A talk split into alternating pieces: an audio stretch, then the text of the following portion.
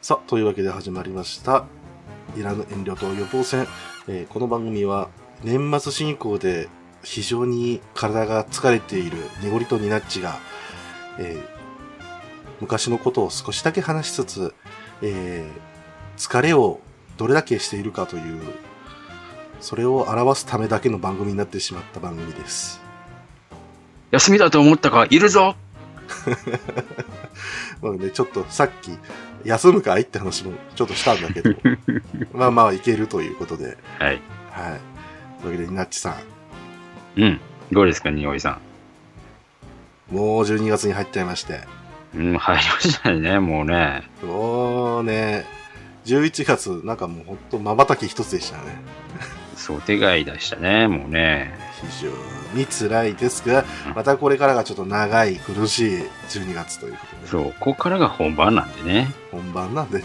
ええもうニナッチさんはもう絶対忙しくなるし、はいはい。はいこっちはね、こっちでね、あの、年末になるとね、あの、いろいろ分厚くなったりしますんで、ええええ、あの、はいなんて言いますか、あの、お前らちゃんと計画して、あの、あの、こうね、あのうんいろいろ広めろよ、みたいな感じの、うんあやってるかって感じでね、うんあ、慌ててこうね、し週末だからって言ってね、あの、なん か、どどさっとなんか、分厚くなったりするんですけど、あるある。ええもうね、あの、そういうのはね、ちょっとね、まあ、やめていただきたい。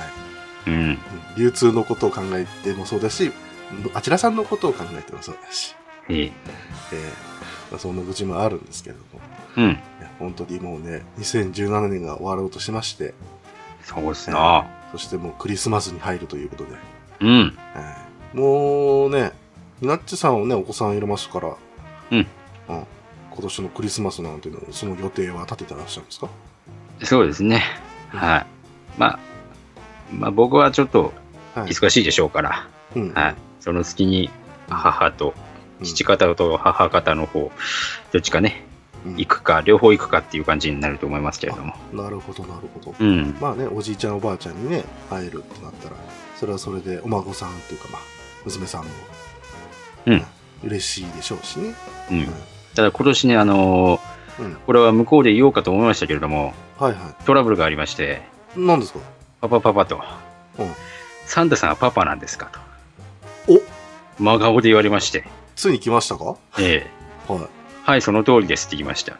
あれ あのあれあれ精神と時の部屋張りにですね、僕のはいこう体体内時間ではですね、ええ3日間ぐらいのこう押し問答がありましたけれども、ええええ2秒ぐらいで、はい、その通りですって言いました。 2秒の、2秒の 考える時間はあったけども、と。まあ、あの女の子に嘘をついてもバレるなと思って、ああ、まあ確かにね。うん。はでも、女の子だからこそ長引く時もありますけど、うんまあまあまあ、でも結構まだ小さいお子さんでしたよね。そうですね、うんああ、そうなんだ。まあ気づく子は気づくか。気づきますかね、う。うんむん、しろまあね、あのむしろ否定してほしかったみたいな気持ちもあるかもしれなかったですそけどこはあるかもしれない、うんでも、まあ僕の想像ではですよ、うんうん、イナッチさんのお子さんなんで、うん、ある程度現実を見る力があると思うんです。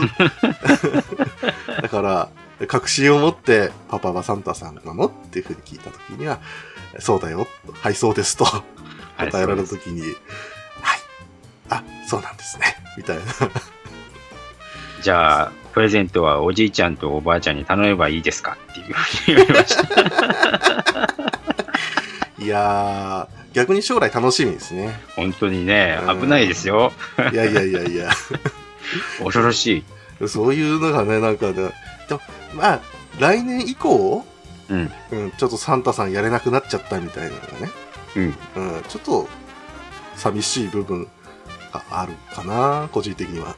うんいいな、家庭僕もが。長かったんですけどね僕は中学生ぐらいまで信じてたんですけどねあれあれ、 うん結構長く信じましたね。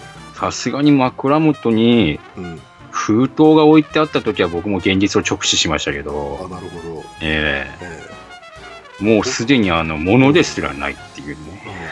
えうんもうなんか図書券かなんかですかおあのお前が欲しいものは分からんかったからこれで買ってこいっ現金。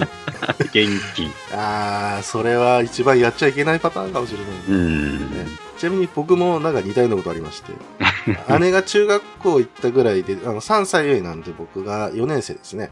うんえーそれぐらいの頃に、あの、ついに、あの、サンタさんが、えー僕の手紙ですよ。うんえーあの、3人で分けなさいっていうことで、一つの プレゼントがドンとリビングに置かれていることになってきた時には、 もう完全に把握しました、ね。あ、うちの財政厳しいんやな、みたい な。だからだ。サンタさんが厳しいわけがない。うちが厳しいんだ。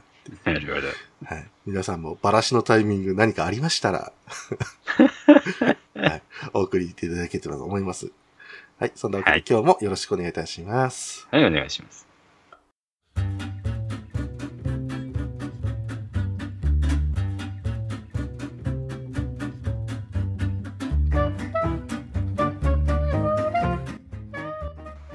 はい。というわけで、うん今日はね、宇宙のセルビアというアニメについてお話ししたいと思いますけれども、はっちさんはこのアニメを見たことがある。もうね、うんあんまりイメージ残ってないんですけど、はいはいはい。なんか戦闘シーンを思い出せないぐらいうん。なんかもやっとしてるんですけどはい。まさにね、あの、戦闘シーンはね、本当に少ないアニメでした。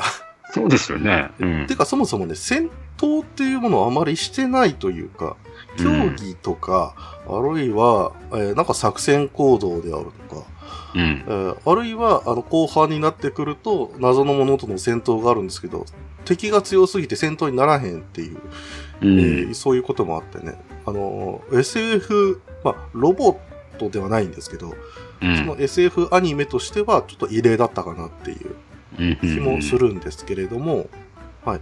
えーそれもね、そのはずなんですけども、2年、宮地さんがね、あの、見てたか、時期っていうのは、うんまあまあまあ、もう10年前でしょうとうん、いうところですけど、これね、2003年の作品でございまして、ああそれはね、覚えてないわけですよ。あはいはい、 14年前ですから、うん、うん。で、えー一応ね、あの、26話で、えー構成されてまして、まあ、ちゃんと全部やったんですけど、うん一応ね、なんかこれが、えーカードゲームの計画として、うんえー出発したものらしいんですけど、まあほ僕はその記憶は全くないっていうね。う、うんうんうん、そして、えっ、と、まああー、以前ね、あのー、戸部勇の話を、このイラントではしてるんですけれども、はい。はい。その関連と言ったらなんですけども、うんええー僕の大好きな佐藤達夫監督、うんこれの、えー監督作品が宇宙のセルビアということではい、えこのね、あの、戸部勇とステルビアの間では何作かあるんですけども、ちょっと飛んで、えー僕がちょっと今日話したいということで、うんええーお話をさせていただきますが、うん、ステルビアってね、あのまあ、造語なんですよ。うん、ラテン語のステラ、星とうん、ビア、道ですね。うん、これ合わせてステルビアなんですね。うんで、えー星の道って言っても、宇宙の星の道って何やねんそれと。う、というんこともあるんですけども、これがね、えー内容を思い返してみると、意外とあながち間違っていないという。うん。うん。で、まあ、ちょっとあらすじ言いますと、うん、えー未来ですね、西暦うん2167年、うんえー水蛇座ベータ星の超新星爆発が起きました。うん、で、えー普通ね、爆発バーンと起きるんですけど、遠いと、そんなに、まあ、影響ないんですけども、うん、えーまあ、この超新星爆発に関しては、まあ、結構に、えー地球からは、えー近め、うんえーであってで、えーどうしても今回のこの作品の爆発では影響下がすごく多かったんだということでうん、まず強力な電磁パルスと放射線うん、えーこれがですね、まあ、あの、過去にも、えー地球にあった現象なんですけども、うん超新星爆発が起こったことによって、大量絶滅が起きてるんですね。うんこれが2160年に起きたんだと。うんで、えーそこから人類は、えー生き残ってますが、うんえーもう、なんとかせなあかんということで、えー、まあ、なまあまあ、スクラップビルドじゃないですけども、うんそこからものすごく、えー躍進を遂げるんですね。うん。そして、えー生活の場を宇宙へと広げるということになりますが、うんあで、超新星爆発が来たんですけども、一番最初に来たのは電磁線とか、えー放射線なんですよ。うんうんつまり、まあ、まあ、えっ、と、なんていうのか相対的に考えますと、えー光に近いものほど早く到達している。はいはいはい。うんうん。そして、えー物質的、まあ、隕石ですね。それうんが後から来るんだという理論から、そうですね。えーこの人類は次に来る衝撃波に耐えなきゃいけない。うん。ということで、えー防御体制を、えーこの太陽系全体で、えー張り巡らせるわけですね。うん。で、えーさっき2167年って言いましたけども、うん。舞台は2356年です。おおー。いよいよ衝撃波の2番目、セカンドウェーブが太陽系に到達しようとしている年です。うん。そして、えー人類の世界、生活圏。まあ今、この場合は太陽圏ぐらいになりますけども、うん。えーその、えー生活圏を守るためのグレートミッション。うんそれらを、えー遂行されるために作られたファウンデーション。これが宇宙ステーションですね。うん。ただし、めちゃめちゃでかいです。うんえー一番長いところで12キロっうん。ていうところで、えーです各ファウンデーションがいくつかあるんですけども、その中の一つ、えー地球の衛星道上にあるステルビアという、えー宇宙ステーション、ファウンデーションに、えーその中にさ設立されている宇宙学園、うん。それに主人公が入学してきますよっていうところから始まります。うんこれがね、あの、まあ、どういうことを言う、表すかって言いますと、うん壮大な SF ストーリーがあるんですが、うんメインは学園ものということで。そうですね。あの、ステルビアね、あの、見たことはあるか、まあ、ちらっとね、えー絵を見たことある方もいらっしゃいますけど、制服着てるんで、うんうん。そっちの方がメインですよってことですね。うんうん。で、えーじゃあ、その宇宙学園的なところに、えーうん主人公たちは何しに行ってるのっていうと、うん基本的にはファウンデーション、えー、セルビアですね、に、うんえーそこから出、えー発信していく、えー宇宙機、えーオーバービスマシーンと言われるものに、うん。だいたいパイロットであるとか、うん。あるいはそれを整備する仕事、うんそういったものの人材育成をするための学園なんですね。ほうほですので、彼らは、えーまあ、プログラミングもそうですが、えーまあえー、基本的なね、あの、団体行動も学びつつ、うんえーまあ、宇宙的なことも勘学びつつ、いいオーバービスマシンの操縦も学ぶと。う。うん。そういうことになりますので、えー大災害にむ立ち向かうんですが、えーうん基本的にはそうやってね、あのーまあ、うん、学び合い、うんそして、えーこう、競争し合いみたいな、うん。そういったものが、えー繰り広げられているのがセルビアであるうん。ということなんですけども、えー主人公がね、女の子なんですよ。はい。はい。片瀬島で、まあ、声は野中愛さんということで、うん。えー彼女のね、印象が結構強いんじゃないでしょうか、このアニメ。そうっすな。うんままああ、これで言うならばあれですね、最近は、うんね、マドカマリカの、ね、京子ちゃんやってますね。やってますね。うん。でもうね、ご結婚も出されておめでとうございますっていう感じでうすけど。ん、そうですな。えーまああのー、本当野中さんがデビューしてちょっとぐらいの頃の主人公役ということで、みんな注目してたんですけども、ほいほい。えーえー彼女自身は宇宙を飛びたいということで、えー入ってきますが、えーね、すごくね、ちょっとこう、内気なところが少しあって、で、天然で、うんえーっていう、なんて言いますか、お団子二つを頭につけて、そこから、ちょっと細いお酒をつけているうん。と。えー見る人が見ればね、うん可愛いね、ということで。うん。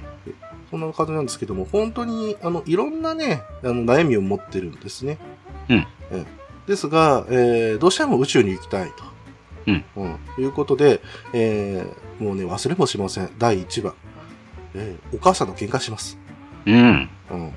これがね、本当に感動的で、で、えー地球からはですね、あの、人材をこう飛ばすための、えーまあ、ロケットみたいなのがあるんですよ。でっかい。うん。で、あの、いろんな物資だったり、ひ人を大規模に運ぶという。うんえ藤山って呼ばれる、ま、まる、本当にね、あの、アポロの 形をした、うん。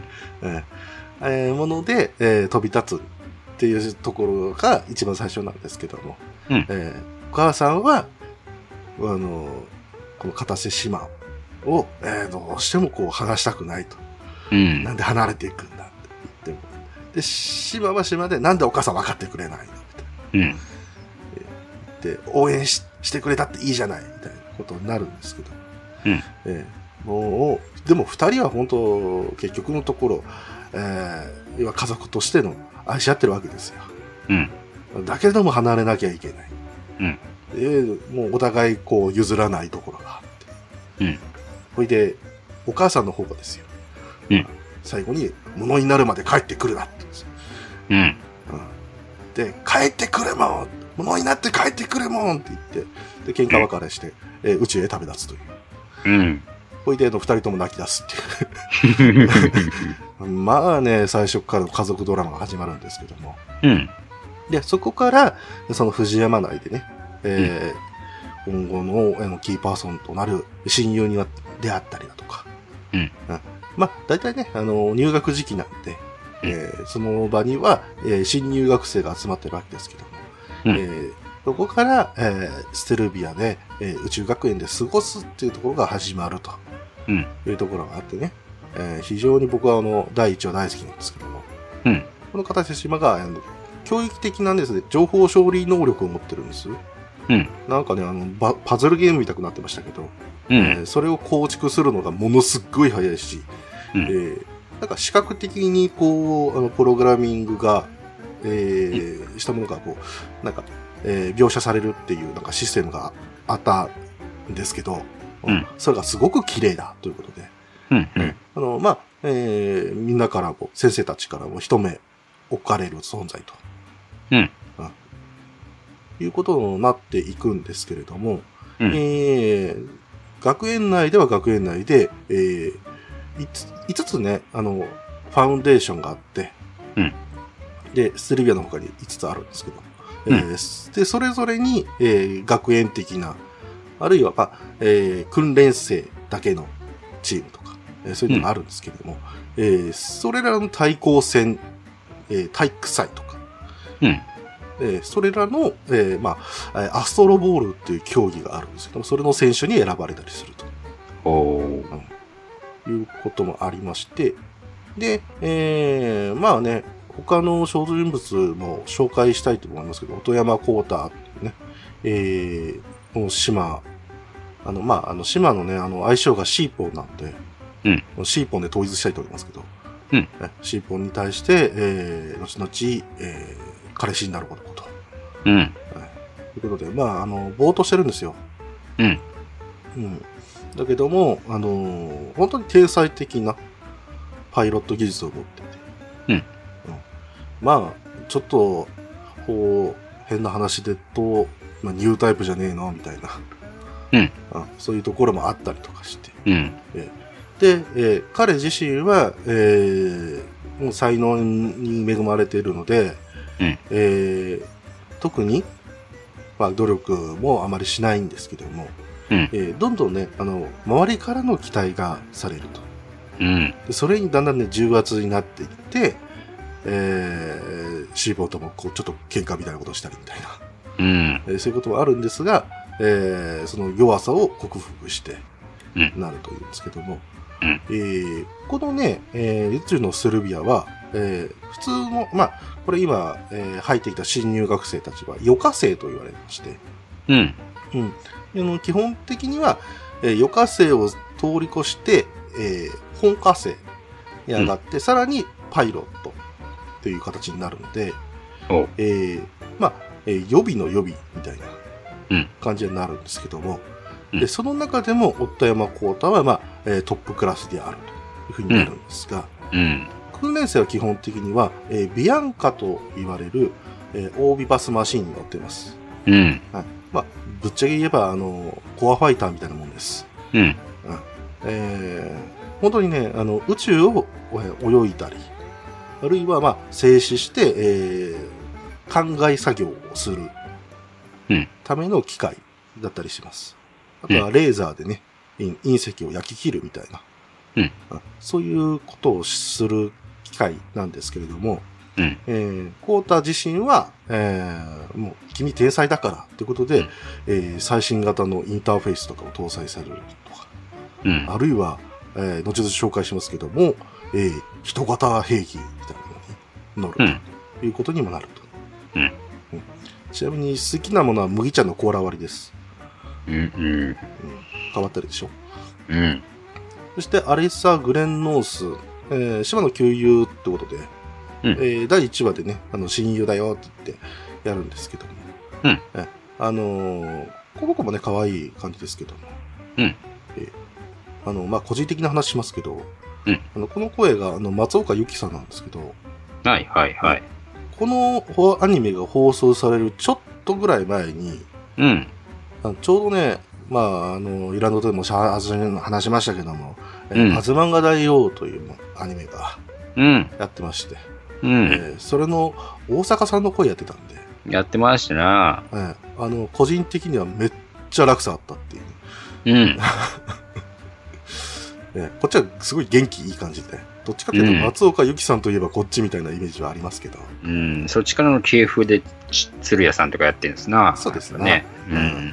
ということで、えーまあね、元気いいんですけども、えーね、島のことをシーポンと呼んだのはこの子が初めてと。うん。ということもあって。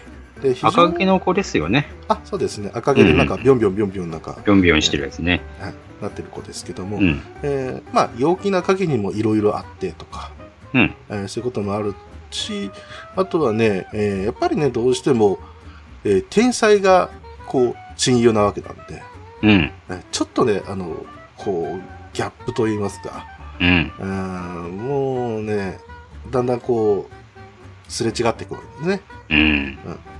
彼女自身も、えこれ以上はパイロットとしてはちょっと能力は上がらないんじゃないかみたいなうん。こともあって、で、えーシーボンとね、えーこう、喧嘩したりとか、うん。うん、まあ、いろいろあったりしますけども、うん。ただね、あの、最終話まで本当に彼女はシーボンの応援をする。うん。大事なポジションですよね。うん。まあ、青春っていいよね、ということがあったりして。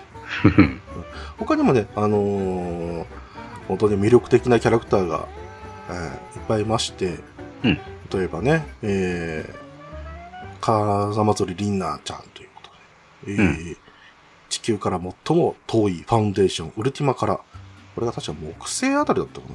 もっと、うんあ、違うな、もっと外だったかな。うん。うんで、そこで、えーから来た転校生で、めちゃめちゃ天才的なんです,、ですね。うんだからこそ、えーシーポンをですね、ライバルとして見て認め、うんえーで、えーまあ、断ることに勝負ってなるんですけども。うん。でも、あのー基本的にはね、あのーこの子飛び級で来てるので、うん。うんみんなよりは年下なんですね。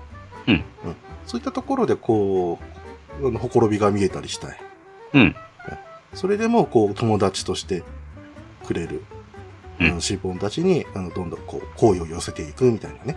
うんそんなこともありますが、あとはね、藤沢弥生さんとかね、うんえー旧友にはなりますが、えー実は2年前にステレビアに入学してたという、うんそういう子もいたりして、うんだからまあ、再入学したわけですね。うん。うん。うん、まあ、どっちかというと、うん、まあそうですね。えーで、えーということは、えー2歳年上でうん、基本的には。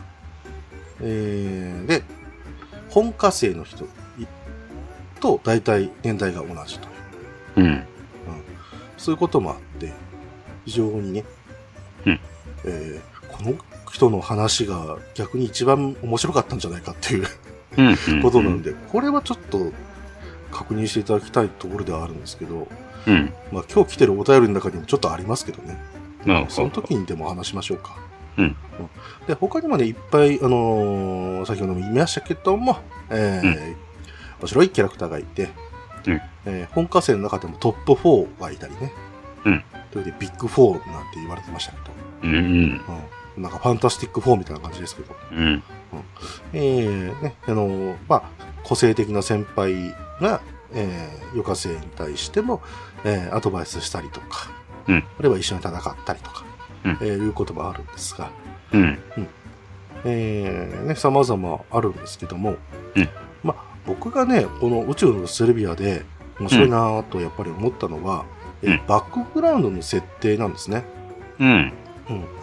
まあ、先ほども言った通り、えー隕石が降ってくるから、うんえ。ーそれを止めるんだっつって、うんえー人類が活躍をしてるわけですけども、うんそのためにいろいろえー用意しなきゃいけないことがすごく多くて、うんさっき言ったファウンデーション、うんこれもね、あのー頑張ってやるんですけどもうん。この2359年当時、うんあの完成してないんですよ全然。うん。うん。で、えーどうすんのっていうところも、あの、実は、えー学園ドラマが繰り広げて、裏でちょこちょこ出てきたりとかするっていううね、ん。もう予測で計,、まあ、計算してね、うん、出てきてるわけだから、本当間に合うのかいちょっとでも早くなったらもうダメじゃないみたいな、うん。うんこともあるんですけど、まあ、えー、非常にね、えーうんまあ、技術を駆使して知識を絞りって、うんえーやっているという、そういうのもあって、うんえーで、しかもね、あんまりね、説明されないんですよ、劇中で。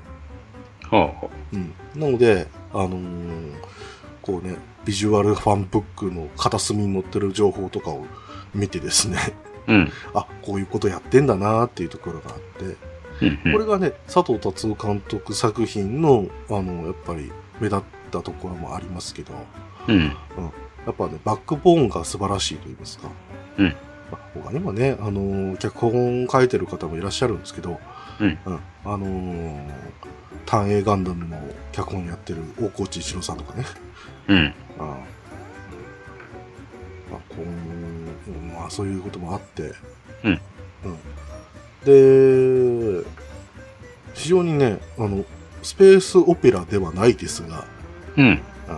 スペ SF アニメとしては、やっぱ面白かったなって思うところなんですよね。うん。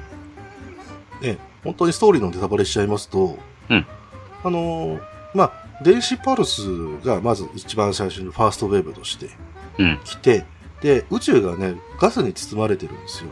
うんまあ、あの、太陽系があって意味ですけど、うん。緑色になってるんですね。うん。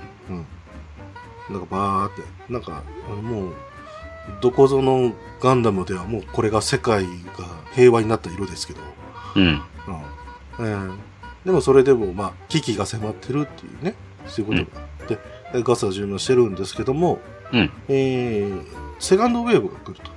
ういんうことで、で、えーこの主人公たちが活躍しまして、なんとか隕石軍を、えー排除することに成功するんですよ。うん。それでやったーなんですけど、うんこれで面白いのが、うんそれじゃ終わらないということ。うん。うん。次に来るのがうん、絶望なんですね。うん。えー忘れもしませんよ、本当に。うん。えーそれが発覚したっていう、その時ですよ。うん。エンディングテーマがね、変わったんですよ。ああ、そうでしたね。そういえばね。しかも、ね、そのエンディングテーマの名前が、The End of World っていう。うん。どうなっていくの、このアニメっていうのが、その時にあったんですけども。うん。えっ、と、まあ、ざっと説明しますと、うんえーね、超新星爆発が起きて、えー電磁パルスが来て、えーんで、隕石群が来たと。でうんそこまではいいじゃないですか。うんでも、そもそもなんでその超新星爆発が起きたのかっていう。うん。で、これがね、まあ、えっ、と、宇宙紐理論って、ニナッチさんご存知ですあ、ちょっとわかんないですね。わかんないでしょう。これね、うん説明するのにね、すっげえ時間かかるんですよ。 うん。超紐理論っていうのがまあありまして、まうあ、ん超弦理論とも言いますけど、うんまあね、えっ、とね、すっげえざっくり説明すると、うまあん。、宇宙は、えー紐状なんだよと。うん。ああで、揺らぎ、まあ、こうやって紐だったらね、こう漂ってる感じだと、こうなんか上下に揺れるじゃないですか。うん。で、そのひ上下っていうのがそもそもの、こう、世界のエネルギーになってうん。る。で、紐と紐がぶつかった時に、えー宇宙が誕生するんだみたいうん。な。そういうことがありまして、 うん。なんのこっちゃって感じですけども、うん。えー、えーっと、まあ、えー、なんと言いますか、まあ、結局、お、すごい大きな境目というか、特殊な空間ができるんですね、そうなると。うん。で、えーこの宇宙のセルビアでは、えーうんコズミックフラクチャーと言われる、うんえー全長 35km うんの、えーまあ、特殊な空間ができまして、うんでそこに触れると原子レベルで分解されて吸い込まれちゃいますうん。つまり長細いブラックホール、うん。まあ、こんな説明するとねほんと全然違うんだけどうん。まあ、イメージはそう。うんなんですね。なので、えー、こうね、隕石群がバーっと行った後に、そのんコズミックフラクチャーの影響で、実は宇宙は真っ赤だになってしまっているんだ。ということうで、ん。もう、セルビアの世界が緑で、あの、平和そうに見えたのが、もう絶望の色に本当に染まってるわけですね。うん。その中で、次はこれを、なんとかしなきゃいけないってなるんですようん。しかも、未確認飛行物体が飛んできます。うん。なんやねんと。そうやった。うんこれはね、結構物語の最終的な肝になってくるので、あまり説明しませんが、うん。非常に、えー大変。うん。で、しか、コズミックフラクチャーをですね、なんとか今度は消滅させようという、ジェネシスミッションとうん。言われますけど、えーそこが、まあ、す終わって、次の世代へみたいなのが、まあ、最終話になってくると。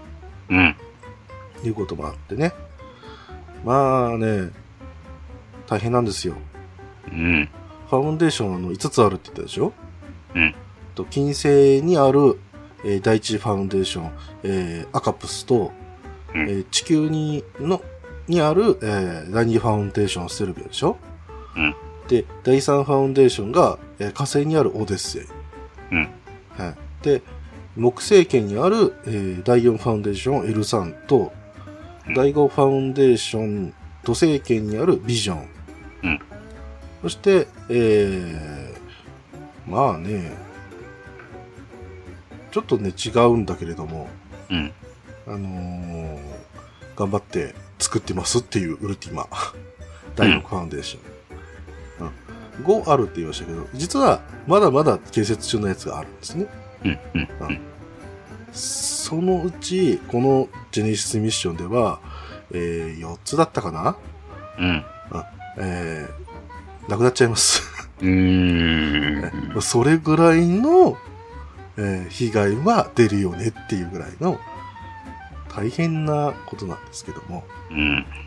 まあね、あの、これもね、あの、非常に、うーん、あれかなとも思うんですけど、うん。まあね、あの僕らの世代的にはですね、この SF 設定を作った方が酒井光也さんっていうのね、うんあの僕らがね、まあ、なでしこだったりとか、うんえーあとは、き地球防衛企業大ガードだったりとか、うん。ああいうのでね、おーと言ってた時に、えー実はこの宇宙のセルビアもそれを設定してるっていう。うん。そして佐藤達夫監督が、えーシリーズ構成としてやってらっしゃるんで、うんえーおそらく、えー知り得るところで、ここまで立てたんだろうというふううになるん。んですけども、まあね、えー、とんでも設定ですよ。うん。うん。それでも、あのー実際、こんなね、脅威が、もしあったとしたら、うん。ここまで彼らのように動けるかっていう感じですよね。まあ、無理だね。まあね、無理は無理なんですよ。うん。この前ね、ニュースになりましたね。あのー、太陽系を、まあ、ほぼ真上から、うんえええースポンと抜けてった、太陽系というか、まあ、太陽系が含まれる銀河かな。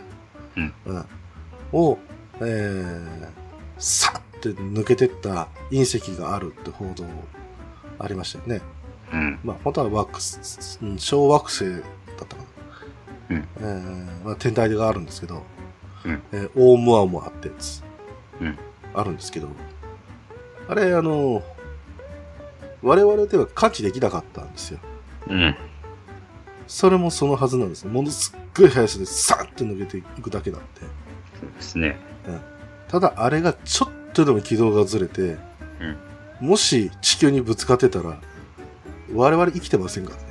そうですね。はい。そういう具合の話なんですよ。うん。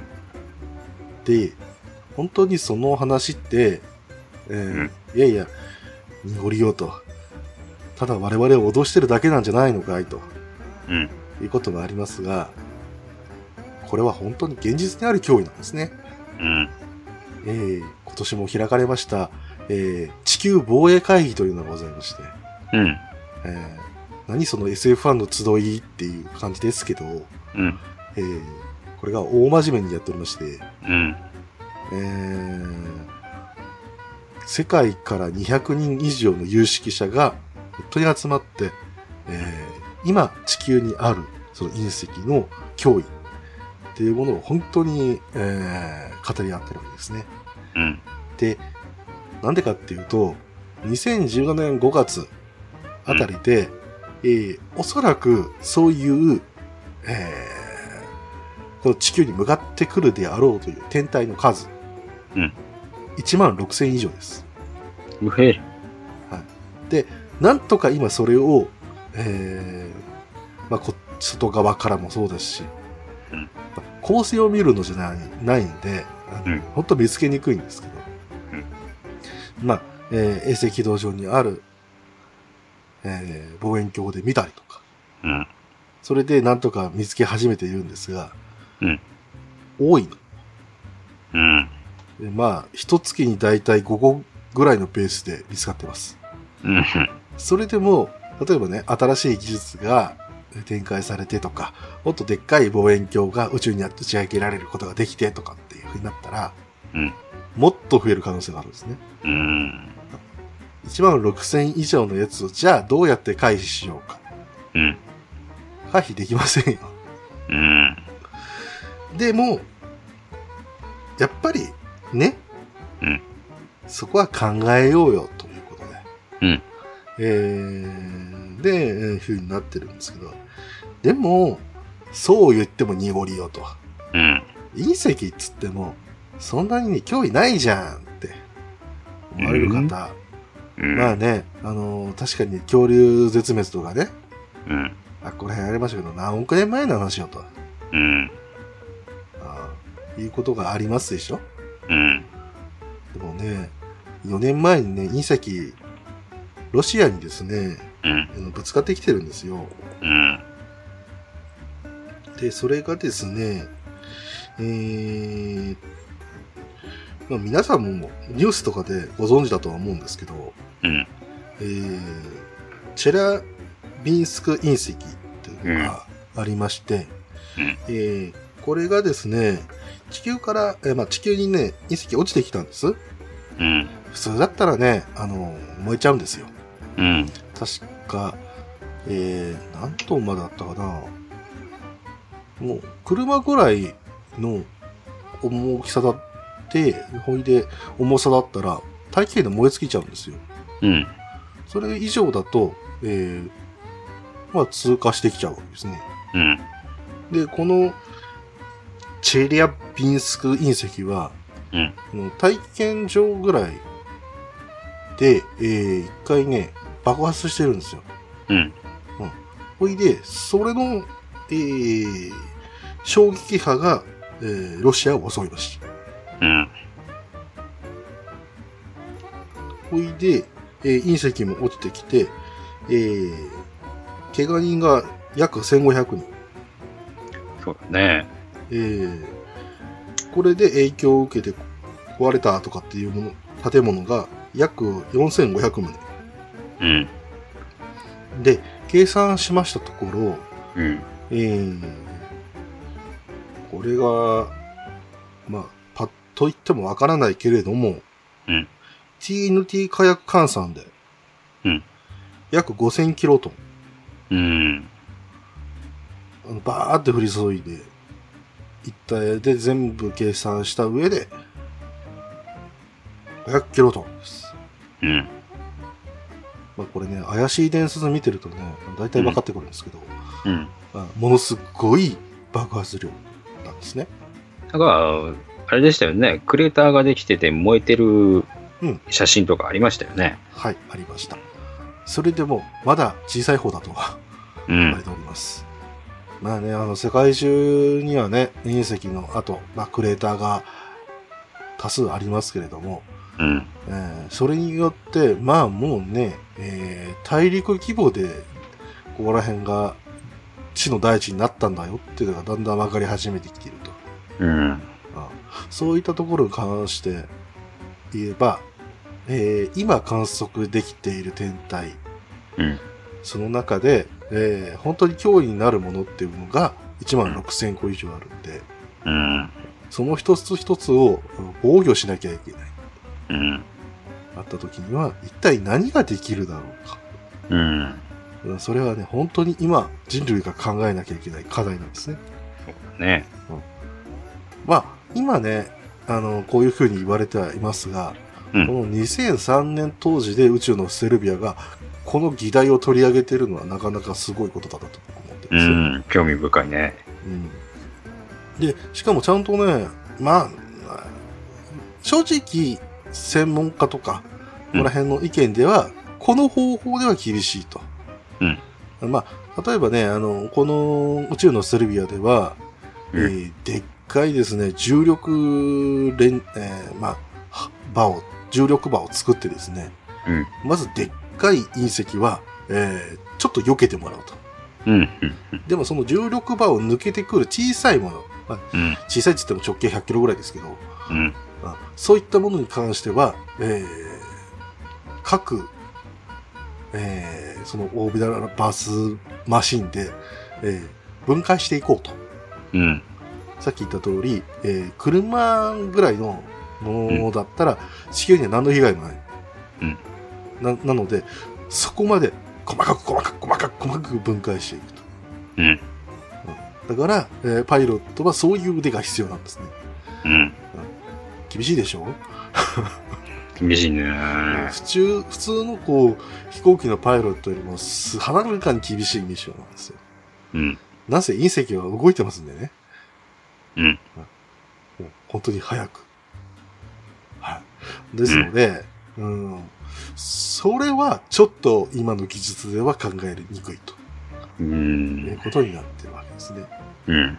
で、しかもあの、まあ、わかりやすいことにですね、あうんの、ステルビアとかは、えー盾みたいなものが、盾というかバリアですね。うん。えーそういうものを展開してるんで、うん今の現実にはないよと。 うん。まあできることならでき、作るけども、大規模になるとちょっと厳しいと。うん。うんまあもうしょうがないんですけれども、うん。えーじゃあ何したらいいのよと。うん。こんな話してるから、ニゴリは何か、こう、今出てる案とか、うん紹介するんだろうって皆さん今思われてますでしょ多分。うん。ないんですよ。うん。検討段階でしかないんで、うん。本当にないんですよ。うん。もちろんね、あの、ちょこちょこありますよ、いろんなものが。うん大。きなネットを張るであるとか。うん。まあ、まあ、これ今ざっと説明しましたけども、そういう、今、ね、あの、虫かごみたいな、 虫網みたいなことを想像した人はそういうことじゃないです。それができるのは星の王子様とかそこら辺ですよ。うん、ですけれども、うあんのーまあまあまあまあ、そういうことですよ。うん。ざっくり言って。でも、うんそれでも問題点がいっぱいあるわけですよ。うん。どんだけでかいネット作らなあかんねんと。うん。地球を防ぐ言うてもや。うん地球だけを防いでもしょうがないやろ。うん。じゃあ太陽どうやって守るんや。うん。じゃあ月はどうするんや。うみたいん。な、そういう規模のお話になってくるので、うん。えー、もうね、こんな話してるけど、うほんん。とね、鬱屈、鬱うん。屈。そんな中でも、ステルビアの人たちは、楽しく過ごしてるんですね。うん。これで、えーなんとかなるはずだと。うん。諦めずにやろうっていうことでやってるのは、逆にね、あのーこれはこれで、えー本当にただのフィクションですけども、うん。我々がじゃあ向かった時にうん。手段を考えて、うんで、力を合わせてうんやった時に、彼らのように振る舞うことができるだろうか。うん。それはね、本当にちょっとわかんないなっていう感じがしますね。そうだね。実際、まあ、こういうね、えー技術をなんとか開発していこうっていうことも、うんまあ、結局今ね、宇宙ステーションが、えーまあ今は ISS ですか、うん。えーが主流になってますけど、うんあれももうそろそろね、2024年までだっけな、運用がう。ん。ですので、新しいの作るよっていうふうになってるんですけど、うん。その計画だって、まあ、えー各国の、えー計画をこう、すり合わせてやらなきゃいけないっていううん。そういう状況なんで、で、ステレビア作ろうとなっても、まあ、無理無理という話。うん。まあ、今ね、軌道エレベーターなんていうね、宇宙に行く手段うんが新たに、まあ、作られていますけれども、うん本当にね、うまくいくかってなったり、うまあ、ん。ぶっちゃけ、完成までに我々が生きてるかどうかは空も怪しいんですよ。うん。うんいやだからまああのなん完成と言える段階がどこかっていうところもありますけどうん。まあ正直に宇宙に対して今我々はほぼ無力です、そうっすなうん、なのでこういったものをね考えさせてくれる宇宙のセルビアっていうのは本当面白いは面白いんですけどこうん。こからちょっと悪口言いますねはい。突然ですけどはい。あのー僕あのストルビアでさっきオーバービスマシーンをご紹介したんですけど、ええ SF ものなんですよそうですね。フィクションなんですよそうですね。だったらもうちょっと目がかっこよくしてよくなったんじゃない僕ストルビアのデザインは好きなんですけどええ。オーバービスマシーンのデザインはうーんなんです よあ達成っすよね。のねまだねそのさっき言ったあの余火生たちが乗る、えーまあモビルアーマーと言いますか、うん。コアファイターと言いますかうん。えービアンカっていうね、まあ、ちょっと魚みたいな形ですな、うん。うんっていうものは、まあ、あーまあ、それ相応なんで、うん。まあ、ものすごく超高速で移動するボールですよ。うん。で、えーさらにそれとは別に、えーケイティ、うんまあ、。本科生が乗るやつですね、えーうんそういったものもあるんですけども、えー問題はですね、うん。ギガンティックアクティブソーマーって言われる、うん。えーまあ、えー想定内ではセカンドウェーブを超えた後、おそらく、えー惑星間で、えー格差が起こって、うん戦争状態になるんじゃないか。うん。で、地球圏はかなり危なくなるんじゃないか。うん。まあ、へえーまあ簡単に言えば、えー各こうコロニーがそれぞれ独立をして、うん。えー地球に攻めてくるんじゃないかうん。っていう、どこぞの宇宙歴みたいな感じになってますけど、うん。それを想定しておいての、えー、決戦兵器と、うん。これがインフィニティと言いまして、うんえあの、非常にスペックは高いんですけども、あまりにもちょっとスペック高くて全然試験できねえから、ちょっとステレビア隠しといて、つって。うん。うん。で、す隠していたんですけど、まあ、えーシーポンたちと、えー運命的な出会いをして、で、コータが乗ることになるわけですが、うん。これがね、ダサい。ダサいね、あれはね。インフィニティと、なんか、なってはいますが、うん。あのね、まあ、ぶっちゃけ、ぶっちゃけね、うんあの宇宙ステーション、今のね、うんを想像し始めると、宇宙ででもロボットみたいな感じになると、大体こういう風になるかなっていうのは、なんとなくわかるんですよ。まあそうっすね。うん。とか、いろんなね、再機微にわたって、あのーリアルな感じはするんですよ。うんただ、リアルすぎる。そうそうそうう。ん。もうちょっと見え張っていいんじゃないっていう。 本当にね。サイエンスフィクションでしょと。うん。いやいやいや、もっとこうなんかね、夢あふれる形でいいんじゃないでしょうかっていうところ本当だよね。だから、あのー僕もね、あのー欲しかったですよ。当時はインフィ が。あの、プラモデル的なものが。ただ ね、冷静に考えると、ダッセーなーと思って。冷静に考えて、うん、ダサいぞ、あれは。そうなんです よ。で、あの、インフィニとはね、また別の動画だけがアルキョンってあるんですけど、うん。うん全く同じなんですよ。そうなんですよ。で、あのね、えー色違いなだけで、 うん。うーん、でね、ちょっと厳しいなっていうことがあって、で、しかも、言ってしまえば、人型兵器はこの2つだけなんですよ。うん。確かにね、アニメでロボットを出すとき、ロボットが多いと大変、うん。うん、書きにくい。そうそだけれども、この時代で、もうちょっとね、CG 使い始めたじゃないですか。う。うん。だったらいけるやんと。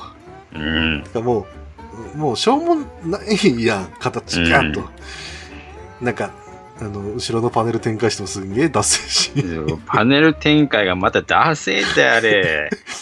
うちょっとこう、なんかなかったのかと。本当にさう。ーん、こう、ねえ、動くだけだったら我々もわーって言いますけど、SF でね、見ちゃうとね、 SF なんだからもうちょっとこう、着飾って欲しかったよね。ねえ、ねなんかこうね、いいですよ、あの後ろからこうね、なんか、蝶の形をしたなんかブワーってのが出るみたい な。うんなそういうのでももうちょっとこうなんかこう ST ガンダムよろしく兜っぽい飾りがあってもよかったろうよってかっいたうというか。あんなにニュッとしてるような感じじゃなくてなさんというかね、まあね、フルメタルパニックなんてのもね、我々もご紹介してますけども、あれがまだね、着飾って見えますからね。。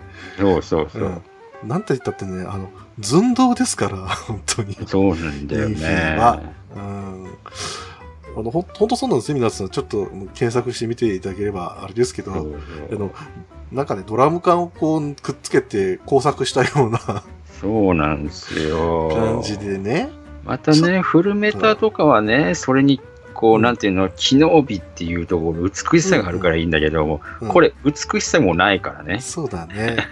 何をもってこれ最終項にしてしまったのかっていう、ちょっとね、厳しい部分があるんですけど、うんそれにしたって、あの、ステルビアっていうそのファウンデーションのね、あの、デザインがすごくかっこいいんですけど、うん何がどうしてこうなったって いう、本当にねそれだけがね、ほんとこのアニメはね、難しうんいし、あのさっきも言った通り、あの、一気に絶望の夜に変わるので、そうそうそう。あのね、違うんですよ。前のね、エンディングがね、あのすっげえ明るいんですよ。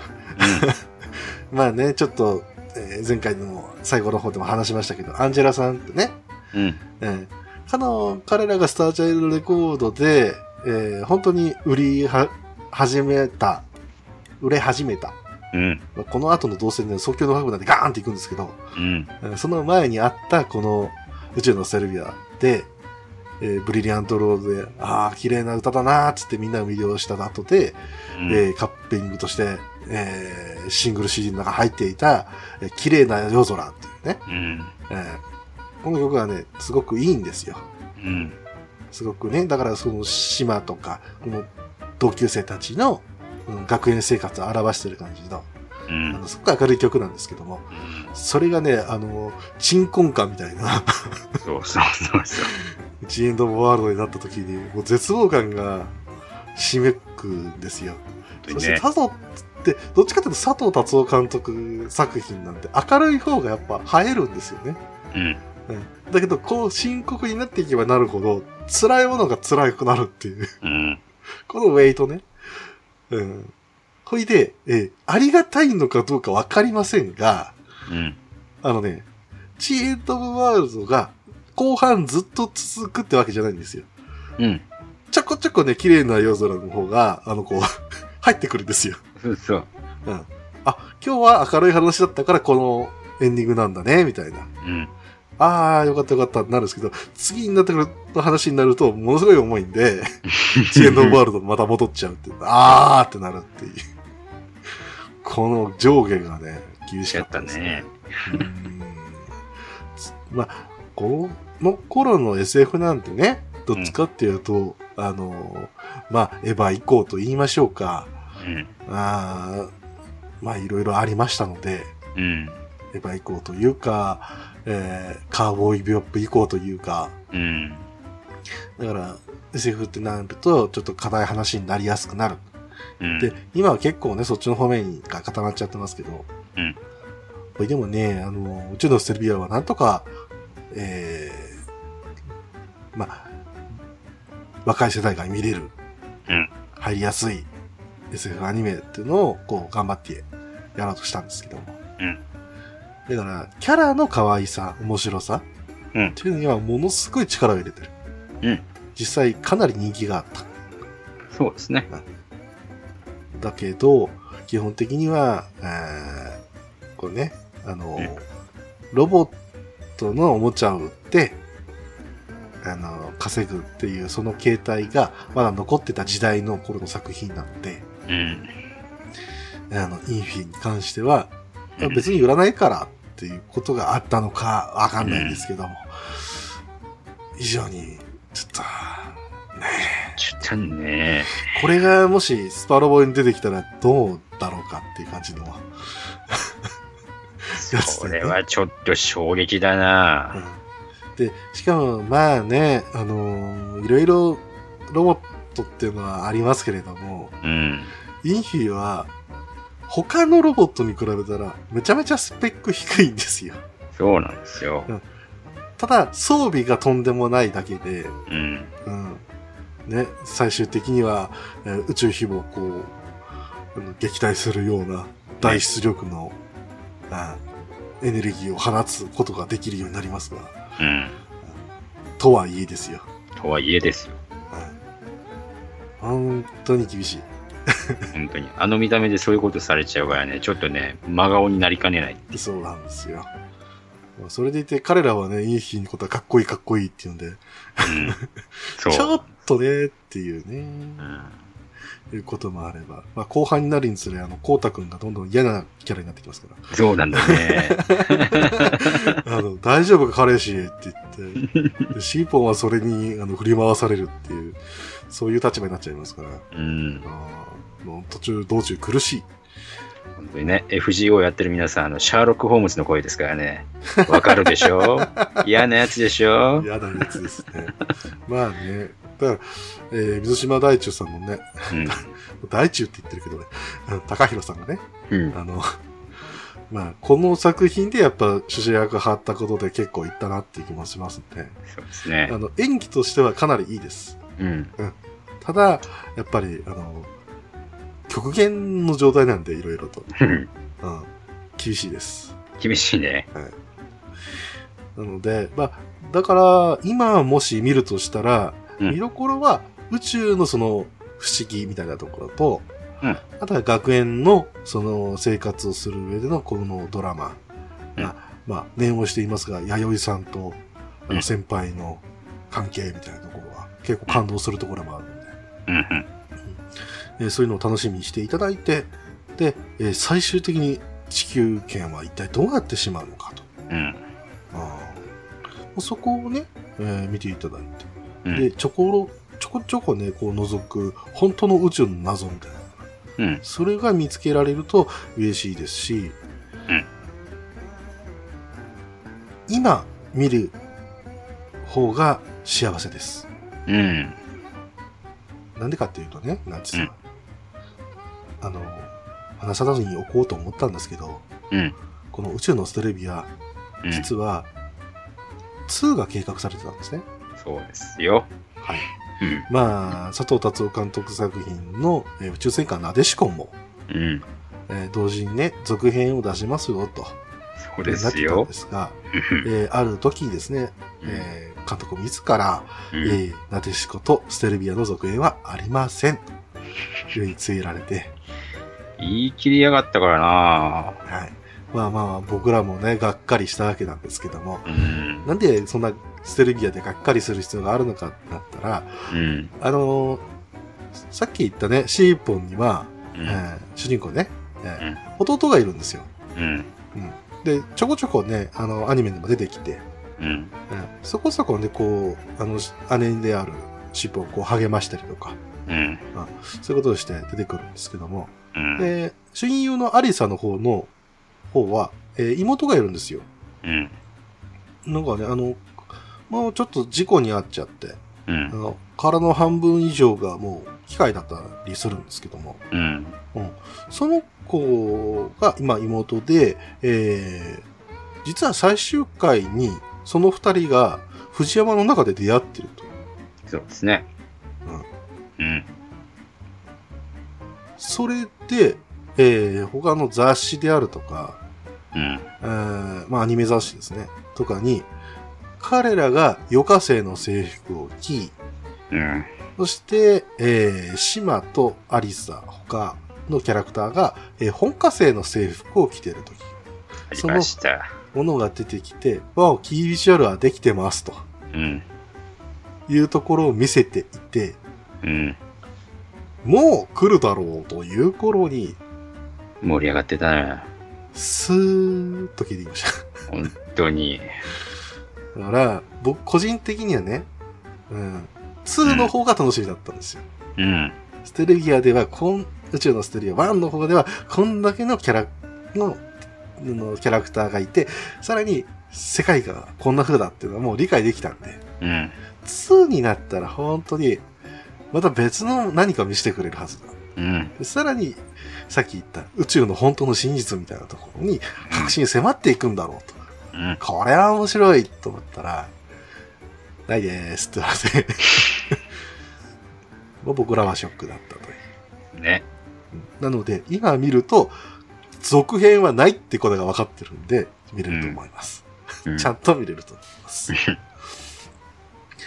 はい。そんなわけで、今日はね、宇宙のストレビアについて喋りましたけど、意外と二ノ瀬さん、お思い出すことを思い出しましたよね。多少ね。うん。まあ実際、えー、まあ深夜アニメでしたし、ううーん。ん、まあ特別、うん。なんかあったという作品ではないような気がしますけど、うん。ある意味ではね、佐藤達夫監督作品としては本当に奥深いものがあるんじゃないかなと、個人的には思います。うん。ですのでね、まあ、本当に、えー、見たい方、うんうんあの結構あの、あっさり、ね、あの、有料動画チャンネルとかにあったりするので、うんはい、探してみてはいかがでしょうかということで、うん。今日は宇宙のステレビアについてお話をさせていただきました。はい、ありがとうございます。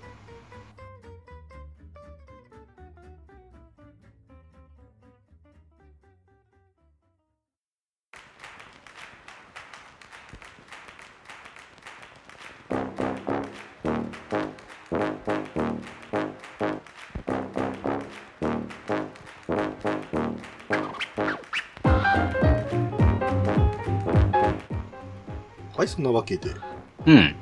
えー今日もお便り来ておりますが、うんちょっと裏話しておきますとね、うん。あのー今日、先週か、の分を水曜日に上げることができまして、早かったですね。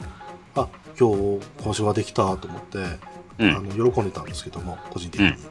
ああのーそのせいなんですかね。うんやっぱ、皆さんのお便りが来るのが遅く感じたんですよ。ああ、なるほど。うんで、えー木曜日になっても、あれまだ来てないなーってまあ、そっか、まあ、こう、まあ、おつだからなーみたいな とうん。ころで、ちょっと覚悟してたんですけど、金曜日ぐらいになって、ドバッと来たんで、 いつものローテーションだね。そうそう、だから、もうね、皆さん分かってなってみ、みたいうな。ん。いらぬとは金曜みたいな。うん。で、それ聞いて、えーまあ、木曜日に聞いて、日金曜日に聞いて、ってことで、うなっん。てるんで、今、ここにお便りくださっている方々は、えープロ中のプロということで、さすがよね。はい。で、今日もプロからのお便りいただいているので、稲地さんからのご紹介お願いいたします。はい。えー、それじゃあ、久しぶりにピスケさんからいただいてますよ。はい、ありがとうございます。はい、ありがとうございます。最近のイラヌートはサブカル系のさらにニッチなところを攻めてますねと。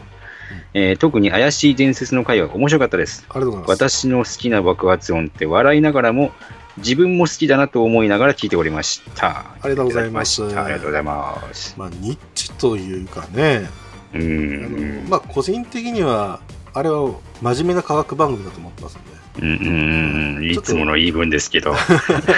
だからどっちかというと、カルチャーですよね、彼らはね。うですけど、どうしてもこうサブカル集がするのはなぜだっていう、ん。そうそいうところですよね。うんうだね。本当にねあの僕もやってて面白かった回ですけども、うんあれ以降ニナッチさんがちょっと癒しい伝説に対してトラウマを持ってしまって危ないね。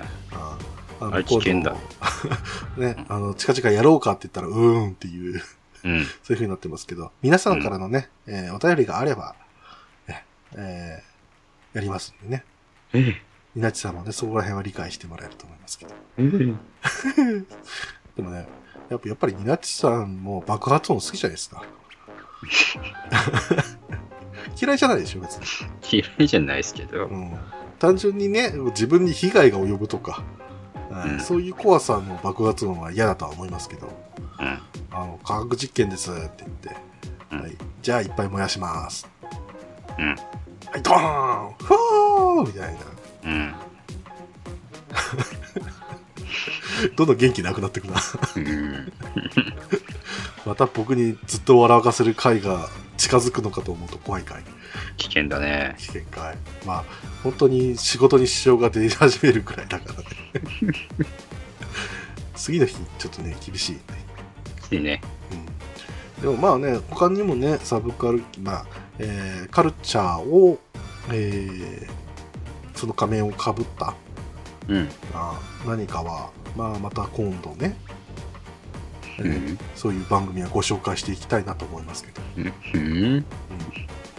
まあ、皆さんがね身近なものですよどちらかというと、まだまだ記憶に残ってるようなところも話したり、うん。うんそういうこともできたらなとは思いますけど、うんまあねイラントなんでね、うんあまり期待しないでみ大聞いてい丈夫たなだんけでれ。ばと思いますけどはい、はい、というわけでピスケさんありがとうございましたありがとうございました。はい。はい。えー、続いて、バンダイさんからいただいてます。ありがとうございます。ありがとうございますえー、ごまを使い拝聴。えー、ソシャゲやりたくならない原因が羅列されまくりと。徹底した集金機能満載で、逆にすがすがしいレベルと。うん東和プランは達人。警部は虫姫様が好きだった。唯一課金してまでやった弾幕系のシューティングゲームアプリは、弾幕月曜日。これは楽しかった。いただきました。あありがとうございますりがとうございます。ということでパンダ屋さんは多分あの後半まで聞いてくれたということですけどうん。うんいやね、まあ、これはね、本当にね、あのーちょっとね、とねちょっとね、なんですけど、まあね、今、駒を打つだけではないんですよね、この現状は。そうなんですよね。むしろ、今、うん、先週ね、紹介した、その課金のシステムみたいなのは、本当に主流になってきてて、うん。星5が、まあ、レアのやつが欲しいんであれば、うあん。のまとめて金を払ったらちゃんとあげるからとうん。ガチャでわざわざ引かなくてもいいからうん。とそういうところでやってるのが多いのでうん。どうしてもそういう風になってきてしまうとうんいうこともありますが、ね、不具合がねところがまあユーザーの側で感じるところがあればうん。課金してなんとかしようねっていうところは今となっては変な話ねゲームをするっていうことに関してはもう今それが主流になってしまってるそうっすなとだからちょっとアーケードとはねやっぱ体型が違うわけですよね、うん。プレイしたいならお金払ってくださいよりは、うん楽にプレイしたいんであればお金払ってくださいなんでうん。ユーザー心理をついてきてるとは思いますがうやっん。ぱり厳しいものがあるよねなんかね好き方がえぐいからね。うんそしてね、フォアプラン、ね、達人、競馬、武士姫様ということで、結構ね、バンダイさんも、シューティングやってる方とおお見受けしますけれども、そうっすね。弾幕系シューティングゲームアプリ、弾幕月曜日、これ、ニナツさん知ってらっしゃいます名前くらいですね。うん。うんまあ、。ちょっとね、話題になりましたよね。去年ぐらいだったかな。そうそうそ本当に弾幕なんですよね。う。うん。ある東宝とかああいう、まあ、虫姫様しかり、えードドンパチしかりの、うんあの弾でもう画面が見えないっていうあの感じですよね、そうそうそう。うんうんあれはね僕もね、あのー触りましたけど逆に僕あれがちょっと厳しかったですね、うんうん。うん、目が痛くなる本当にあの、なんか、蛍光色すごいよね。うん確かね。まあ基本的にはあれね弾を見やすくするっていうデザインのはずなのでしょうがないっちゃしょうがないんですけども、それがこう裏目に出てるんですよね人によっては、うんでもまあ基本的には弾幕月曜日は本当に初心者が無理なくやっていけるような、そういうシステムだったかなと思いますし、うんあボンボンはね確かタップ2本指だったかなうん。うん、なので、まあ、えー基本的な、うーん、まあ、ことが揃っているので、うん。まあ、やろうと思えばやれるみたいなね、うん。こともあって、その非常に完成度が高いものでしたけど、まあね、続ける、あの、ゲームとして、こう、更新を続けられるかうっんて。なったら、やっぱ集金機能が必要になると。うん。うんそこがね、また、こう、スマホアプリの、うーん難しいところではあるんですけど。うん。まあえー今後もねまたシューティングっていうそのジャンルは新たなステージに行くんじゃないかなと個人的には思ってますので、うんうんまあ、楽しみ半分不安半分ということでうん。そんな感じでいいですかはいうん。投げてパンダイさんありがとうございましたありがとうございました。はい。はい。続いて、すぐさんからいただきました。ありがとうございます。すごまおぜやってみようと思います。ん あくまでもシューティングゲームとして楽しむ程度に。うんはいえーステルビア会楽しみです。自分もアンジェラはこちらで知った組ですといただきました。あありがとうございますりがとうございます。ごまおつをやってみようということで、うーん、まあ、シューティングゲームとしてね。はい。うんあのーまあ正直ね本当にシューティングと楽しむとして楽しむっていうことに関しては、うんあの楽しめるとは思いますうん、正直イージーとかだと本当簡単なんで、うん、うん、あのそれだけでねストーリー全部踏破することもできちゃったりするのでなるほど。だけどまあ本当にね、せまあ、先週もお話ししましたけども、うん、えー五属性があってうん、でそれぞれ1チームずつ編成するとしてそうそう。ねだから、えー、5×5 人うん、で25人うん。は最低育てなきゃいけないと。そうなんだよね。これがシューティングというよりは、ハズドラみたいなね、うんうん、うん、グラブルみたいな属性ごとにこうパーティーをきっちり作っていかなきゃいけないっていう、このね、そうですね、めんどくささが。うん、あのサブの3人は、まあ、基本的に魔力であったりとか、うえーん、そういったので、ケースえー選んでいけばいいんですけど、うあん、のーまあ、前の2人、えーというか、まあ、あの集中型と拡散型で2つ選べなきゃいけないんで、それだと本当にね、いいショット、自分に合ったショットをがうん入ってこないと、本当に厳しいんで、うん、あのーぶっちゃけ僕も、あの、ただのショットで、えーですとかやると、本当に今でもゲームオーバーになりますんで。うんでゲームオーバーになったらね、石使って復活できますけど、どうしますかって聞かれるんですけど。出た。あね、そういうところがあるんで、うだかん。らまあ、まあ、リセマラを推奨するのもね、心苦しいんですけど、うん。そういう時には、まあ、星5で、えーなるべくね、えー使ってみた後で、ああ、これは違うなとか、うん。いうこともあって、それもあるんですけど、あの、今ね、あれです、えっ、とね、機能として、えーショットお試しっていうのが追加されてるので、へえ、はいはい。今ね、あの、昔は全然なくて、うん。あの、本当にクソだなと思ったんですけど、新しいね、C ショット登場って言ってガチャが追加されてるんですけど、うん。えーえ使えないんですけど、みたいな。引けないと使えないんですけど。当ててみろよ、みたいな感じそうでそうそうそう思ってね。で今だったらもう完全にショットを試しって言って、全ショットが常設で試すことができて、まあちょっとだけ AP を使うんですけど、うんそこはね、ただにしろって本当に思うんですけど そ、こせこいな。うんただまあそれをやることで、えー自分がね、あのーちょっと狙いたいショットっていうのを一番最初に、えーね、やることができるので、うん。そこからリセマラに挑戦するのもいいかもしれません。うん。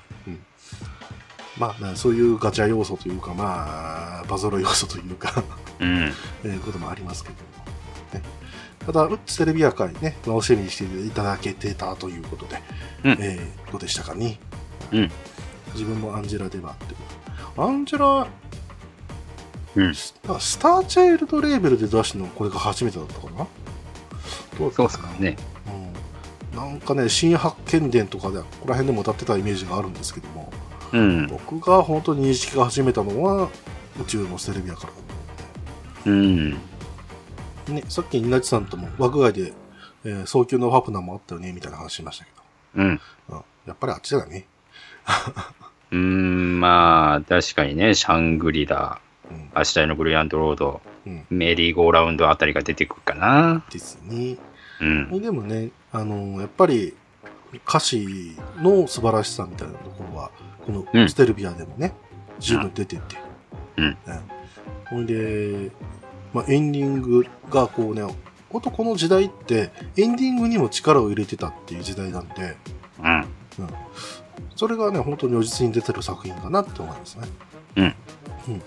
なので、まあね、いつかライブを、ライブを見に行きたいみたいな、うん。えー思ってましたが、えーそれから十何年過ぎましたね。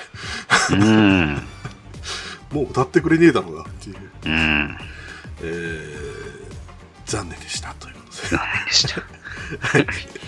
すずさんが残念みたいになっちゃいますけど。え ーすずさん、ありがとうございました。ありがとうございました。はい続いて、アスラーダさんからいただいてます。はい。あ、今日はアスラーダなんですね。今日はアスラーダさんです。なるほえー次回、ステルビアとはまたツボな作品をお。この作品は島の葛藤以上に、町田先輩と弥生との関係が印象的で、暴走のあたりから目が離せなかった記憶がありまどす。うん。これももう一度見ていい作品だなといただきました。はい、ありがとうございます。ありがとうございます。やっぱりね、このステルビアっていう作品は、どっちかっていうと、こう、男性メインなところ、まあ、男性の、まあ、えー視聴者メインなところがあってね、えーどうしてもこうね、島とアリサだけではなくて、えーうんそこに、えー人気のキャラクターをこうね、うんあー挟み込んでと言いますか、うん一緒にしてというか、うんえーそういうイラストみたいなのが結構豊富に売られてたと思うんですけど、うん。その中でもこの松田先輩と弥生がうん。かなり人気だったっていう、うん。まあそれもそのはずなんですけど彼彼女たちのその友情と挫折の話みたいなうん。それが本当にねまあ人の嫌なところみたいなところが出てるはくるんですけどもうん。あのそれを超えた後の2人が本当に素敵な関係になっていてそうね。それがねあの最終あのあの地位みたいな感じで出てくるようにするので、うんうんまあ非常にね、あのー最後まで彼女たちの視点で見ても楽しいかなと思いますね。うん。本当にね、この作品ね、見たいっていうか、あのね、僕ね、つ DVD ボックス買ったと思うんだよね。あ、そうなんですか。見当たらないんだよね。うん。今流行りの誰かが売ったかなまうん。あ多分ね、違うと思うんですけどね。どっかにえー転がってますよ。うん、多分ね、親父のが書く、いや、やめておこう。親父殿が見てるかもしれないね。親父殿は今、少女週末旅行に夢中ですから。親父殿強いな強いですよ。あの、今日、今年はね、昨日の旅もや、こんやってるで しょ。昨日の旅はね、昔からね、小説が出た瞬間に買ってる人ですから。最強だな、親父殿。えーあのワクワクしながらね、あの見てますよ。親父殿には勝てねえよ。はいどんどん増やし続けてますけどね。 そんなわけで、浅田さん、ありがとうございました。ありがとうございました。はい。えー、今回一番多くいただいているのが月島独電波さんです。はいありがとうございます。えー、33回拝聴お初ですかねというのが焼かれてます。はい。CSP に興味が焼いて湧いたので読んでいますが、これは時間泥棒ですね。今のところ CSP、 SC ん。SCP-038 のおぞましさと人間のしょうもなさに加え、SCP-500 の複製による可能性なども書かれているのが好きです。うんニナチさん、僕も少しだけ気になってます。といただきました。えー続いて、えーそういえば、ネットフリックスの怪しい伝説5の5、えースピード違反回避術に少しだけミキサー、ミキサー車爆発が出ていました。うんへのようなソニックブーム音で、ミキサー車が爆散する姿はえー何度見ても笑えます。うんいただきます。えーさらに、えー34回拝聴魔力合計あたりからどんどん雲行きが怪しくなってきて、最後には乾いた笑いが。星5福袋は常設するんかい最強やライジングのこともあるので、ガチャは仕方ないにせよ。せめてユーザーライクにやってほしいな。あ、警部作品では、えー警部作品では、グワンゲが好きですと。3ついただきました。はい、ありがとうございます。ありがとうございます。これがね、まあ、まず一番最初、お初ですかね、焼かれましたっていうね、焼かれましたこれが、まあ、まあまあ、SCP 界で言ってい SCP たのね、よくあるくだりでね。よくあるというか、まあ今う回、ん。あの時、やったね僕が、僕の面白いやつですよ、これ。うん。ですけども、あの、お初ですかね、が、これ、焼かれましたで分かる人は、たね、まあ、ラジオさんリスナーだけじゃないかっていう ところですけどね。えー今日は騙されてませんね、多分ね。うん。ですね。 はい。そんなわけで。いや、本当ね、時間泥棒なんですよ。うんうん。で、リアルタイムで増えてたりしますしね。そうだうね。ん、あと修正もされてたり、えーエピソードが卒業されてたりするのでうん。あの更新履歴をねあの見始めると本当止まらないっていう、そうですそういうこねと。もありますが、えー SCP-038 あー、うんこれな、えー確かにそうですね非常にねもううんややこしいはややこしいんですけどうん。まあ、どっちかっていうと実験系ですね、これもね。うんうんいやーまあ、あえて、033 038の説明はなしにして、SCP-500 の説明だけしましょうか。はい。これは、えっ、とね、お薬なんですよ。うん。あ飲めば何でも治るんです。うん。でも、何でも治るってどういうことだよって話じゃないですか。うん、うん、うん、うん。それの、あの、研究結果っていうのが載ってるんですよね。うんで、しかもこう、ちょっとね、SCP に対しても、うん。 SCP-500 の何でも治れるの薬を使いたいんだけどっていう話がほうほうほそういうこともあって。で、あのー前にもね、紹介した SCP の個人制作のゲームでも、うん SCP-500 ってのが出てくるんですよ。うんまあ、これを飲めば、まあ、体力回復と、う。うん。まあ、万能なわけですよ。うん。だけどね、飲むとね、バグで死ぬっていうのがあって、うっそういうこともあってね、非常にね、大変。うん。まああってね。だからこれに関しては本当に一回自分で読んでみると、ああ、こういうこともあるのね、みたいな感じが面白いと思いますよ。うんうんなんせあの、この SCP-500 の場合は、どちらかというと別の SCP のその、えーページに飛んで、うんえー SCP-500 をこう、使用した後の結果っていうのが載ってるわけですから。うん大変なんですね。なるほど。あちなみに、あの、SCP-914 も前回紹介したんですけど、うんあのね、機械で中入れて、ダイヤル回して、出てくるっていうやつ。うんあその、機械にうん、この SCP-500 を入れたっていう場合もあります。うん。ちなみに、生成されたオブジェクト、うんえー SCP-427 と分類されました。うん。はい、とんでもないものになって ます。ですので、えーこれ見てもね、楽しいかなと思います。うん。それで、えー次ですね、うんえーネットフリックスの怪しい伝説ということで、うんえースピード違反でね、えーこの写真撮られるじゃないですか。うんそれで、えーナンバー見られて、うん。いやーもう、そんなんだったら、ものすごいスピードで駆け抜けていけば、写真も撮らねえじゃねえかっなるほど。ていうことでやってたんですけども、うん。えーその時のやつだったかなに、えー爆発の速さはどれぐらいかみ たいな。それの確か再現だったか、もしくは、え3人組の方の実験の何か、こう参考映像みたいな感じでやってたか、どっちかだったと思うんですけど、うんあの、ブンうわーっていう感じの音が、これね、あのーこの回だけじゃなくて、他の回でもね、何度も何度も出てくるんですよね。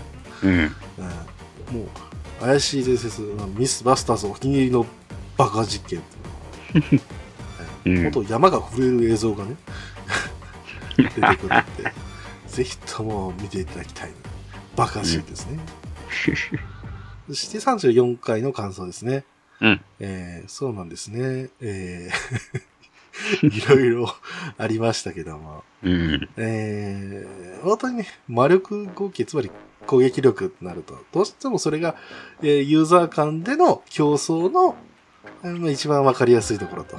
うん。うん、それはもうしょうがないじゃないですか。うん。だけれども、ああ、ガチャを引かないとっていうところがあって。うん。で、星の袋は常設するんかいって、えー完全に常設されてます。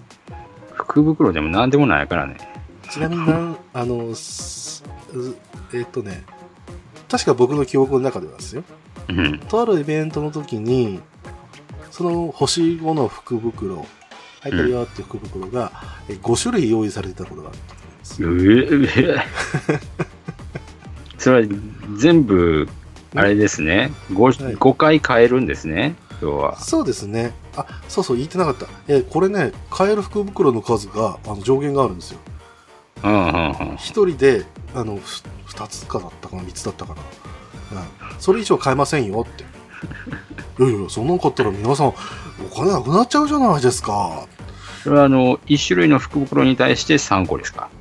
だと思います。ってことは、あの、3× いくつってできるわけですね。すまあ、いや、もう一回、もう一回行って、あ、この、ここで上限が来ましたって感じですかね。あなるほど、なるほど。ですんで、普通、あの、ね、他のゲームでも福袋をたくさん用意しますけれども、どれか一つ選んでくださいっていう感じじゃないですか。そうですね。えええこれ、あの、さっき上限があるやつもあるって言ったじゃないですか。えうんうん、ないやつもあるんですよ。最低。何の話やねんっていうところがあってね。これで、あの、最強やライジングのこともあると仕方ない。うんまあ、ユーザーライクね、最初はね、やってたんですけども、うまあ、ん。あの、しょうがないです。うん。い結局、やっぱコストかかっちゃうんでね。うあん。の、いろんなものこう、やって、で、メンテナンスして、うん。で新しいのを導入する企画はどうするかってなると、うおん。願い必要になっちゃうので、しょうがなない、あしょうがないんですけども、うん。ユーザーに寄り添うために、えーやらなきゃいけなかったことはいっぱいあったんじゃないかなとは思うんですね。だと思うんだよね。うん、ただそれ聞いてるかの中でパズドラ。パズドラはもうあの末期だからしょうがない。えーっと、 えーでも、うん。あの、ゲームに関しては、早めに掲示板実装してほしかったな。 せっかくね、他のユーザーとね、うん、クランみたいなものを組んでね、そうそうやそるう。わけですからね。ロビーでやるのはきつかったんじゃないかなっていう厳しいよね。あとね、あの、あのあんまり言ってなかったですけど、ノーツって、実は録画機能があったりしたんですよ。はいは今はあったっけもう全然使ってないから分かんないや。い。うんうん。でも、あのーまあ、スマホでやってても録画することができて、で、さらにそれをね、YouTube かどっかにアップできるんですよ。えなので、あのー他のね、例えうんばこの面クリアできないんだけどっていうユーザーさんー、うんうん。は、そのユーザー投稿のやつを見れば、うん攻略動画として見れるんですね。なるほどなるほど。基本的にはあの、まあ、RPG とかじゃないんでパターン攻略とかじゃなくよりも、まあ、どっちかというと、この位置にこのいてでこういう風にすり抜けていけばいいみたいなそういう動きのね、アクション的な感じの参考にしかならないんですけども、うんやっぱそれがあるだけで全然違ったしユーザーのモチベーションっていうのは、えーかなり上がってたなっていう印象があったので。うん。そういうところだよ、警部ということで。ね え。これで、月島さんは、えー、グアンゲが好きということで、さすが です。さすが。さすでがもねこれ、グアンゲはね、やっ、1回か2回かな、やったんですけど、グロいんですわ。うん。ご存知ですこれ。うん知ってます。僕の好きなね、妖怪的なものがいっぱい出てくる作品でそうそうそう非。常にあれなんですけども、まあね、あの、まあ、弾幕シューティングでね、すっげえ難しいし、うまあん。どっちかっていうと、なんて言いますか、えー、妖怪、えー、まあ、なんだ、妖怪同周期じゃないな、なんだっけな、まあ、あの、お札をこうね、パッパッパッと出していくような、 うん。そういうシューティング的なところもあったので、う非常にん。難しかったんですけども、まあ、なんせね、ラスボスとか、ここら辺のところがね、気持ち悪くて仕方がないという。本当にね。えーまあね、赤ん坊的なものがね、こう、そうでそっかう。いものがね、こう近づいてくると、本当に厳しかったですけど。ねでかい赤さんはダメだよ。え。もうあのードラゴンが出てくるゲームでもあの赤ん坊を使ってたけども、赤ん坊は使っちゃダメ。本当に悪いからね。本まあ、あ当れに。がね、グワンゲ様だったんですけどね。うん。うん。だから、まあ、ある意味ではトラウマではあるんですけど、シューティングとしては面白かったっていう、うん。えーなかなか難儀な作品でございましたね。うんちなみに背景とかもね、すごくあの緻密に描かれてて、そうでしたね。本当あのー面白かったなとは思うんですけど、うん。えー今やろうとは思われませんね。 うん。あと、大体今やろうとすると Xbox とかになっちゃうんで、持ってないんでね、仕方ないね。そうっすね。あとりいうわけで、月島と小島さん、ありがとうございました。がとうございました。はい。今週のお便り以上ですかはい。えー、皆様ね、えーいっぱいお手紙ありがとうございます。えー、まだまだ募集をしておりますので、えーうん過去回のね、えーうん感想であったりとか、うんあるいは、えーこういうのやってほしいという要望うなんどなど、えーたくさんね、募集しておりますので、はい。えーよろしければ、お手数ですが、うんお手間をおかけいたしますが、うん何とぞ、うん送っていただければなと思います。 はい。ありがというわけで、ありがとうございました。とうございました。